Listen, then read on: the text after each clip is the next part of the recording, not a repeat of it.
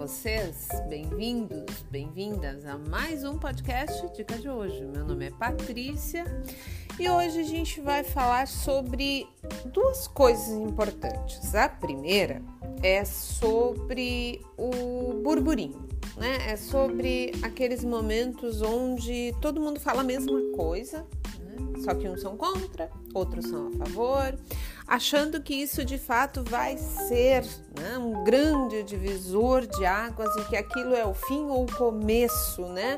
De uma, uma ruptura mesmo. Tipo, encerra aqui começa amanhã. E quem está no mercado há mais tempo sabe que nem de longe é assim que funciona. Por quê? Primeiro, para deixar bem claro, boas ideias são maravilhosas, tá? Mas sem capital e uma gestão eficiente desses recursos não faz sentido nenhum. Ah, pode ser a melhor das ideias, mas se você não tem uma aplicabilidade para aquilo e recursos para fazer funcionar, eu sinto muito, mas não faz diferença ter essa grande ideia, a não ser que você possa vendê-la e rentabilizá-la. Pode ser o mais rentável dos segmentos, pode ser vender água no deserto. Mas se a gestão não for eficiente, pode apostar que vai faltar água para vender, o recipiente para oferecer água para o cliente vai faltar, ou ele vai achar que o deserto é só dele e não vai perceber que tem uma concorrência chegando vendendo uma água mais gelada, né, do que ele. Isso vale tanto para o gestor, né, para o empreendedor, quanto para o investidor. Muitas pessoas têm dúvidas sobre questão de cenário e cenário e da influência, né, desse cenário. Isso acontece por conta de ah, reforma tributária. Ah, vai vir reforma administrativa, não vai. Ah, ano que vem tem eleição, enfim, e por aí vai. Só para conceituar de uma forma geral, né? Então, a gente teve várias crises nos últimos anos, inclusive tem um material uh, no site aberto, naquela nossa conversa de toda segunda-feira no De Olho na Gestão, que está falando exatamente sobre essa questão das crises, né? Mas aqui, para a gente encurtar a nossa conversa para o podcast não ficar muito extenso, a gente pode lembrar das últimas duas, né? Uma mundial, que foi de 2008, né? E a nossa aqui, 2015 e 2016. Então, depois, claro, o ano passado, que foi o ano da pandemia, né? Que também recessão, PIB negativo e etc. Mas pensa, relembra um pouquinho como o mercado é dinâmico, né? Então, lá em 2008, o ponto crítico né, levou o índice abaixo dos 38 mil pontos. Né? Então, a gente viu depois disso uma estabilidade do pós-recessão, porque veio um otimismo, né? Aí o índice rompe os 85 mil pontos. E o que, aconteceu com o juro, com a inflação? Você lembra das taxas dos títulos públicos nessa época? Aí você vai dizer assim, tá, mas peraí, se eu bem me lembro, o PIB naquela época ele não reagiu da forma esperada, com todo aquele otimismo que era previsto. E aí o que, que aconteceu? Uma nova instabilidade na dinâmica do mercado acabou surgindo. E aí depois vocês já sabem, né? Veio a recessão, aí veio o impeachment, Aí o índice caiu de novo, as taxas dos títulos do governo subiam com força, porque você tinha um cenário de desequilíbrio financeiro nas contas do governo, você tinha problemas em relação ao projeto, né? Uh, sobre a, o mercado de energia elétrica, enfim. E eu poderia citar aqui inúmeros outros problemas daquela época. E aí, ok, o vice assumiu. Né? E aí o mercado ficou feliz, porque o mercado gostava mais daquele candidato. Então a gente tem aqui uma influência grande do cenário político, que obviamente esse cenário político acaba sendo também o viés que aquele candidato, né, e que no caso aquele político já estabelecido no cargo, tem em relação ao tipo de política monetária que deve ser adotada. E aí a economia, né, e a política são coisas casadas e o mercado disse, opa, vem aí, né, uma luz no fim do túnel. Então, ninguém faz milagre, né? ninguém vence o sistema, ninguém tem mais força do que a máquina, né? Ela engole e cospe quem ela quiser, né?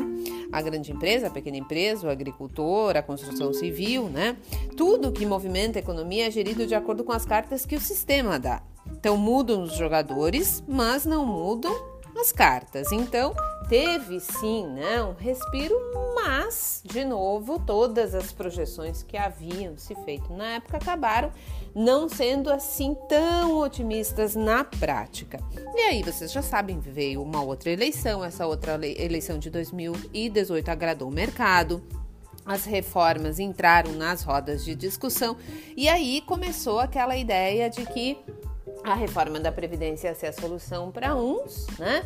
E o fim para outro para outros, né? Então, de novo, você tem um lado batendo com o outro lado e toda essa discussão, toda essa incerteza mexe, obviamente, com tudo, né? Por quê? Porque gera-se essa especulação, essa especulação ela funciona com base na incerteza, né?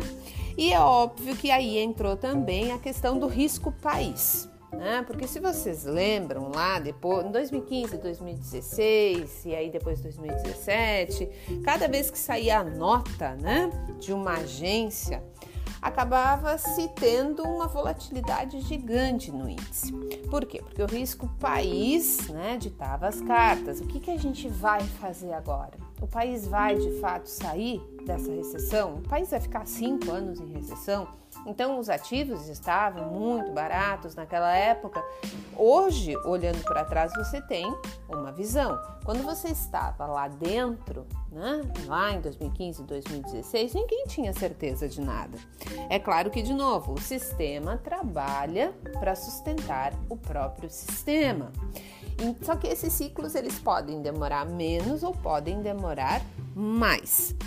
E aí, claro, vem toda essa questão, como a gente falou, ah, veio a reforma da Previdência, veio a questão dos discursos das privatizações, das desonerações né, da carga tributária sobre os negócios, e aí agora vem essa, essa proposta de reforma tributária, coloca de novo um grupo para cá, outro grupo para lá, uns que concordam, outros que discordam, e aí você tem, obviamente, também muitos especialistas né, da área tributária, pessoas que de fato são profissionais da área, que entendem.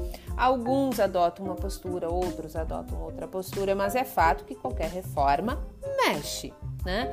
A reforma da Previdência mexeu, com a vida e com a previdência das pessoas, essa reforma tributária também vai mexer com os impostos das empresas, com os impostos das pessoas, e, ou seja, qualquer reforma ela traz modificações. A questão é se essas modificações são para melhor ou para pior. Só que essas modificações elas não acontecem de um dia para o outro.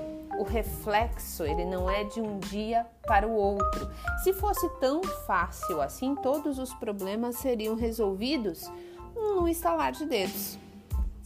E aí, o que que acontece? Tava todo mundo muito feliz em 2019, né? Porque parecia que tudo ia dar certo, né? Você tinha empresas com faturamento grande, você tinha empresas com capex substancial, você tinha empresas fazendo aquisições, grandes fusões, tudo isso movimentou bastante o mercado. Mas aí veio a pandemia. Né? E aqui é importante falar uma coisa que é bem óbvia, mas que é importante. As projeções de resultado, elas precisam ser baseadas na capacidade de assumir as demandas do mercado consumidor. Para a empresa funciona assim, seja em qualidade, quantidade, preço, inovação. E essas projeções, elas são baseadas na capacidade de repetir e melhorar o desempenho do passado. Que, que, significa isso? Significa dizer que no longo prazo, a consistência e a rentabilidade de um negócio, elas vão depender da curva de demanda e oferta de todo, e de todas as variáveis daquela cadeia, porque a empresa não trabalha sozinha. E os resultados econômicos gerados pelo negócio são reflexo da política monetária do país e, obviamente, da política fiscal. Então, isso é muito importante que se diga. E aí as pessoas dizem assim: ah, mas a, então a inflação não tem tanta importância? Claro que a inflação tem importância, porque a inflação ela é uma variável que aciona as ferramentas de controle, que são as ferramentas que a política monetária possui para poder, então, eh, não perder o eixo né, da economia. E para quem ainda não entende muito bem essa questão de inflação, é importante, como ela é importante para os investimentos, né? A, a população, para você compreender, ela evolui e consome mais na medida em que a renda aumenta. Assim, os custos vão se elevar. A relação entre as variáveis é essencial para compreender a melhoria na vida da família. Obviamente que se as duas variáveis não apresentarem uma correlação linear, ou seja, a inflação estiver subindo mais rápido do que a tua renda, a capacidade de consumir, consequentemente, a qualidade da tua vida vai reduzir. Agora, quando os preços sobem e a renda congela, o que, que acontece? Desvalorização da moeda. Logo, piora a qualidade de consumo e de vida das famílias. Isso é muito, muito, muito ruim. E se a gente analisar os últimos valores do repasse do salário mínimo, tu já sabe que não existe repasse real. Então, apenas repasse da inflação. E efeito cascata acaba refletindo nos custos de produção, porque são quase 50 milhões de pessoas que têm a base de reajuste pelo salário mínimo. E aí você pensa assim: ah, mas é só isso então? Não. Pensa bem nos releases que foram apresentados durante o ano de 2020. A inflação de custo, gente, de oferta, o que, que ela é? Ela ocorre quando a demanda está estável, mas os custos de produção não. Eles aumentaram. Então aqui tem toda a questão de juro, moeda, câmbio, renda, salário, ou seja, tudo aquilo que a empresa coloca dentro da precificação. E se ela tem uma operação mais cara, Obviamente, se reduz empresas ofertando, você vai ter menos produtos disponíveis e com a demanda mantida, o preço vai aumentar. Então você tem aqui um movimento induzido. Enfim, a, pensa comigo, tudo isso aconteceu agora em 2020, aconteceu lá em 2015 e 2016, com as diferenças, obviamente, que não foram milhões de pessoas que morreram, né? Lá em 2008, que foi uma crise global. Ah, mas e aí teve lá também 2002, né? A crise do apagão no início do milênio, né? Ah, você teve também lá uma eleição que balançou muito, etc, etc. Sim. Agora pensa comigo. Tem a gente, nós, né, pessoas, investidores, empreendedores, temos alguma possibilidade de interferir em eventos macro para mudar, para evitar que eles aconteçam? Alguém aqui tem alguma varinha mágica? Individualmente não, né?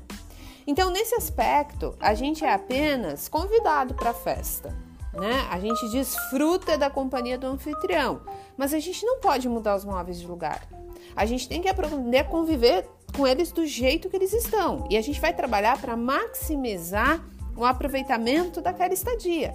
Ou seja, a gente vai adaptar e fazer a gestão, seja do negócio, né, com planejamento, plano de negócio, plano B, análise de risco, uh, você ter um caixa que seja robusto o suficiente para passar por essas épocas de crise, ter uma gestão de fornecedores qualificada, ter uma gestão de estoques qualificada, né? Ter um mix diversificado, você como investidor ter uma carteira de investimento diversificada, entender como funciona cada tipo de investimento para saber, né, qual é o momento, o cenário mais propício para fazer o aporte em cada um deles. Isso tudo é gestão. Então, você investidor de gestão da carteira, você profissional que trabalha nas empresas, a gestão do negócio, do planejamento, pensar sempre um passo à frente, né? Sem dar o passo maior do que a perna, mas também não ficar dando passos para trás achando que as crises são eternas, né? Então, isso é muito importante que a gente entenda quando esses momentos, né, de ah, saiu uma notícia disso, saiu uma notícia daquilo, fica um povo de um lado criticando, outro povo do outro lado apoiando. Então, primeiro a gente precisa ter todas as informações. Primeiro a gente precisa ter a ideia do que vai acontecer e lembrar que sozinhos a gente não decide nada. É claro que a gente tem sim possibilidade de juntos, em grupo, e aí vem toda aquela questão através do voto, escolher bem os políticos, blá blá blá blá blá, né? As entidades, né, eh, de classe que têm mais voz, que têm mais poder, as associações, as entidades também fazer uma pressão maior sobre essa, uh, esses órgãos públicos, né, para que as coisas sejam feitas e votadas de uma maneira que sejam positivas, que ajudem a economia, que ajudem a população, que aumentem a renda, que aumentem a produtividade.